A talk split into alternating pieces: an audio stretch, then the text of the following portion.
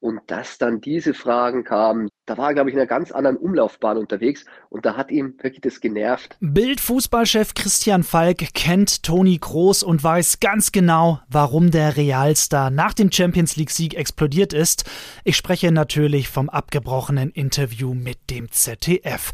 Die komplette Einschätzung von Falki gleich hier in der heutigen Folge Stammplatz.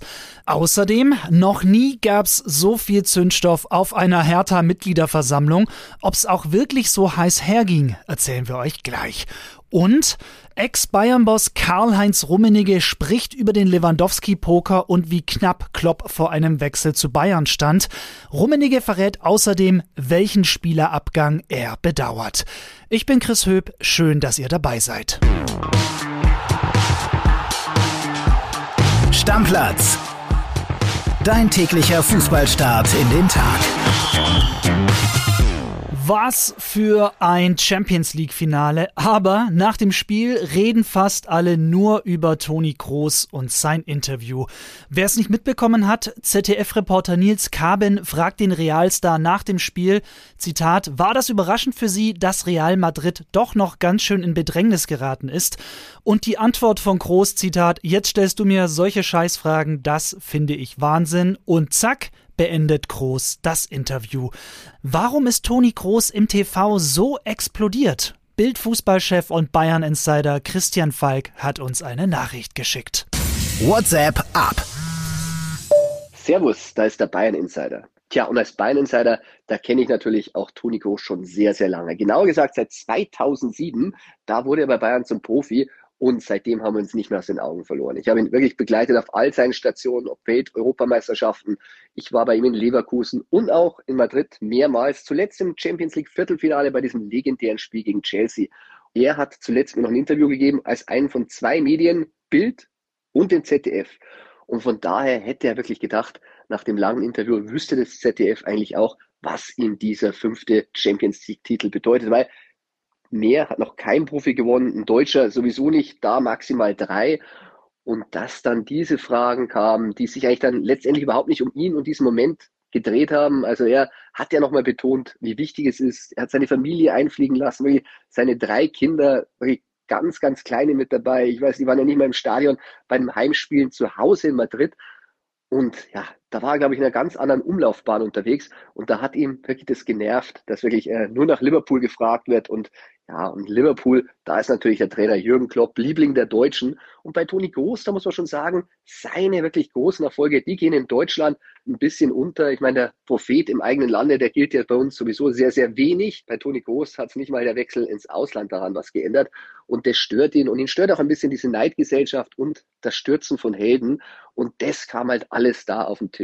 Wirklich, da wollte er wirklich drüber sprechen, wie es ihm geht und wie wichtig es ihm ist. Und dann geht es halt am Ende wieder mal nicht um ihn. Und das ist sehr, sehr schade, weil es gibt ja wirklich viele, viele Legenden aus deutscher Sicht bei Real. Bernd Schuster, Günter Netzer, Stielecke, Breitner, die haben da alle Geschichte geschrieben und alle schwärmen vom weißen Trikot. Ja, und die haben alle nicht die Champions League einmal gewonnen.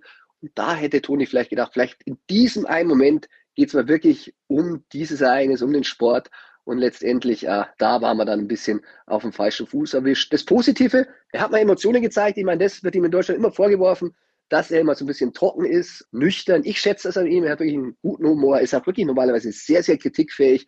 Aber in diesem Moment, da wurde es ihm zu viel. Und ich finde, das muss man Toni Groß dann auch mal zugestehen. Und wer weiß, vielleicht hat er diesmal die Leute so ein bisschen mehr an den Emotionen gepackt und schafft es ein bisschen mehr in die Herzen der deutschen Fans. Ich würde es ihm wünschen, denn verdient hätte das allemal. Servus, euer Christian Falk. Danke dir, Falki. Bildreporter Jörg Weiler hat mit ZDF-Reporter Kabin telefoniert. Jörg, wie sieht er denn die ganze Sache? Ja, erstmal muss ich sagen, Nils Kabin ist einer der nettesten Menschen, die ich kenne. Ein ganz, ganz hilfsbereiter, netter Kollege und wirklich sympathisch.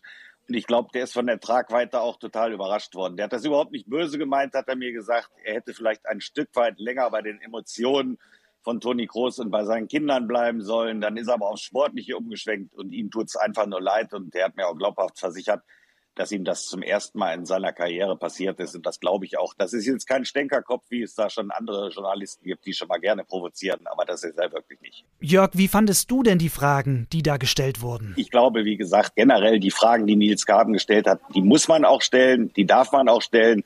Und Toni Groß hat da in meinen Augen auch ein bisschen überreagiert. Wenn wir mal versuchen, uns so ein bisschen in den Toni Groß reinzuversetzen, so kurz nach dem Champions League Triumph, er spricht im Interview ja gerade dann von seiner Familie.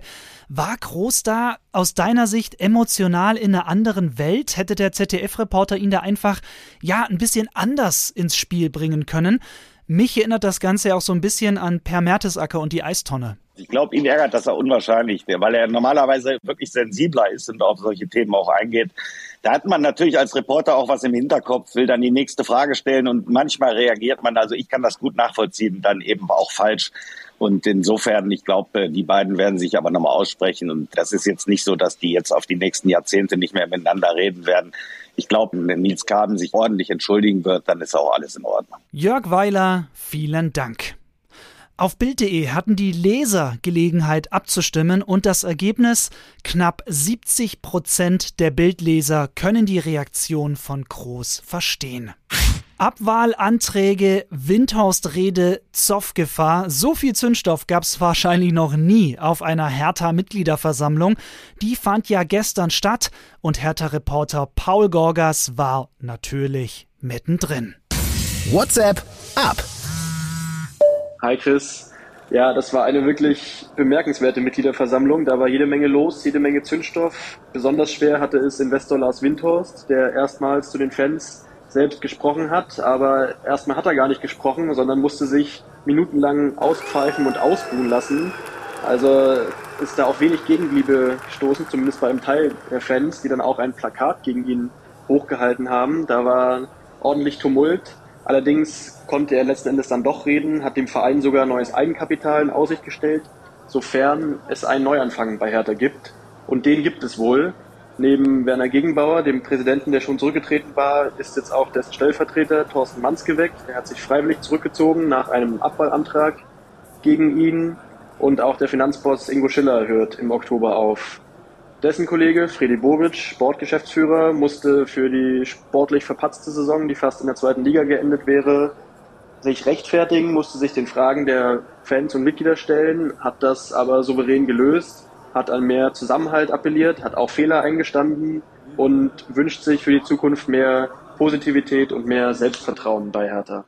Danke dir, Paul. Das gibt's nur bei Bild. Der Ex-Bayern-Boss zu Gast bei Bild TV. Karl-Heinz Rummenigge hat gestern ausführlich über alle möglichen Themen gesprochen. Ich habe euch die Rosinen rausgepickt. Mit Toni Kroos und David Alaba haben jetzt ja zwei Ex-Bayern-Stars am Wochenende die Champions League gewonnen.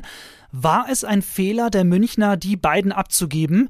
Hätte man die nicht irgendwie halten müssen? Rummenigge dazu. Na gut, es gab immer, immer Gründe. 2014 Toni, sein Berater, hat hohe Forderungen damals an den FC Bayern gestellt und äh, diese hohen Forderungen konnten wir seinerzeit nicht so in dem Rahmen erfüllen und dann hat Toni eben für sich entschieden, weil der Vertrag auch ein Jahr später auslief, dass er dann unter den Voraussetzungen lieber den Club ver verlässt und ist dann zu Real Madrid gegangen. Natürlich hat er eine großartige Zeit erlebt und ich glaube, er ist zum fünften Male Champions League-Sieger geworden. Ich, ich würde sagen, er hat alles richtig gemacht, aber Bayern hat auch nicht alles falsch gemacht in dem Transfer, weil wir haben ihn ein Jahr vorher abgegeben. Wir haben eine für die damaligen Verhältnisse sehr ordentliche Ablösesumme noch kassiert, die wir dann anders investiert haben. Und trotzdem ist der FC Bayern danach dann äh, noch deutscher Meister oder sogar auch Champions League-Sieger geworden. Ich glaube, beide Parteien können zufrieden sein und ich glaube, auch Toni hat eine gute Zeit bei Bayern München erlebt, die ihn auch geformt hat als Menschen, als auch als Spieler. Bei David muss ich ehrlich sagen, das bedauere ich, weil David war, ich würde mal sagen, das, was ich so als Boss der Defensive bei Bayern München bezeichnet hat. Er hat ein unglaubliches Jahr unter Hansi Flick gespielt. 2020 äh, damit im Höhepunkt Champions League Sieg in Lissabon.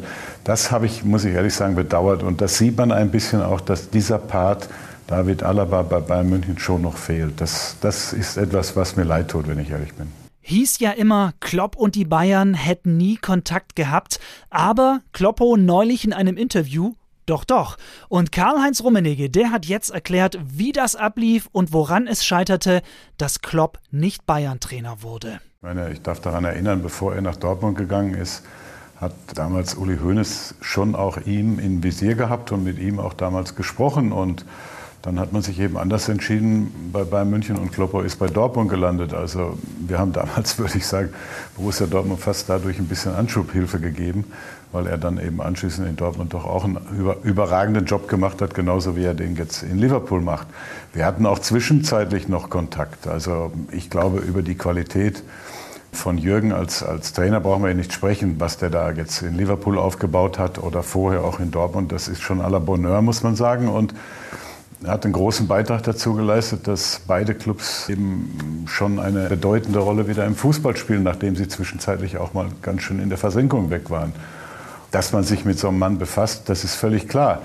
Aber es hat irgendwie, habe ich den Eindruck gehabt, immer zeitlich nicht gepasst. Entweder war er irgendwo unter Vertrag oder wir hatten dann eben eine Zeit, wo wir dann auch tolle Trainer hatten, mit denen man dann auch um, eigentlich unbedingt weitermachen wollte, was auch, wenn man sich die Erfolgsstory des FC Bayern anschaut, durchaus auch richtig war. Ich meine, man wird nicht zehnmal deutscher Meister oder zweimal Champions League-Sieger in der Zeit, wenn man nicht tolle Trainer da hat. Also ich glaube, wir hatten beide, der FC Bayern als auch Jürgen Klopp, haben wir in den letzten zehn Jahren tolle Zeiten erlebt und wahrscheinlich alles richtig gemacht. Es hat nicht gepasst, aber das heißt nicht, dass wir uns nicht gegenseitig auch schätzen. Also ich schätze ihn sehr und äh, wir treffen uns, wenn wir Urlaub haben, auch hin und wieder mal auf ein Bier in, in Sylt bei Mannepal in der Kneipe. Ey, da würde ich ja wirklich sehr, sehr gern mal Mäuschen spielen, wenn Klopp und Rummenigge auf Sylt zusammen ein Bierchen zischen.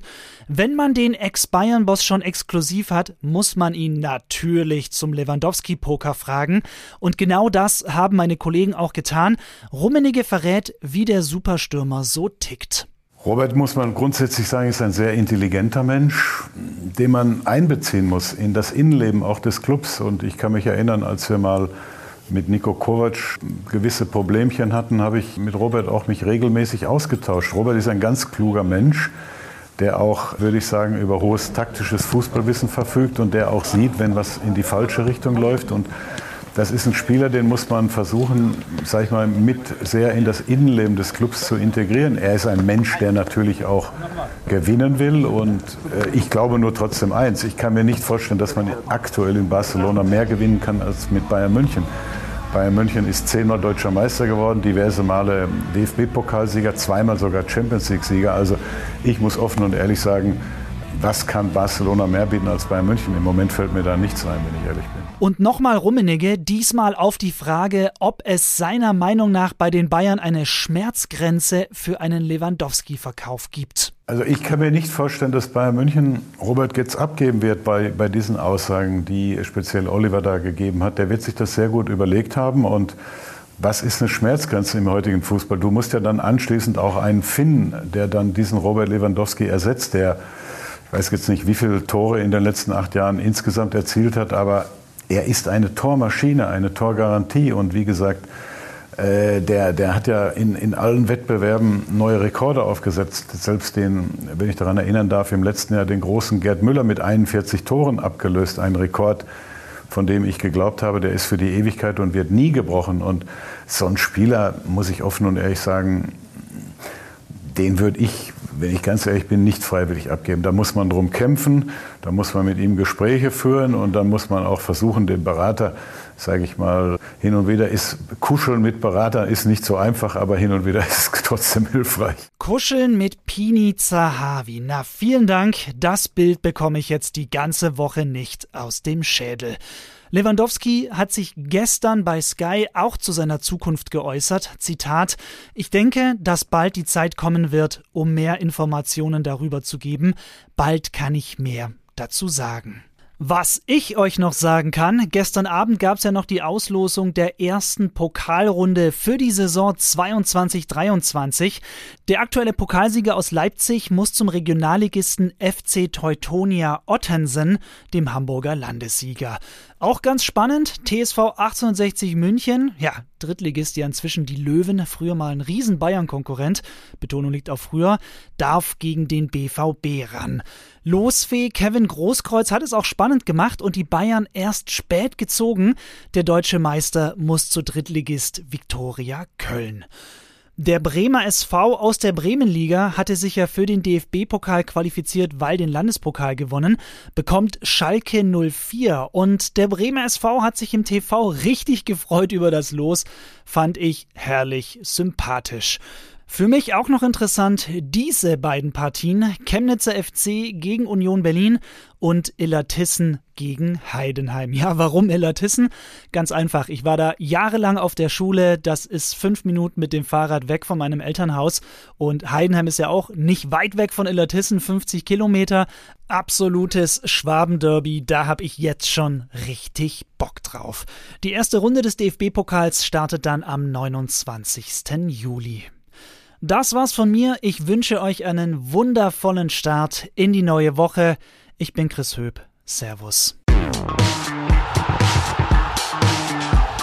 Stammplatz. Dein täglicher Fußballstart in den Tag.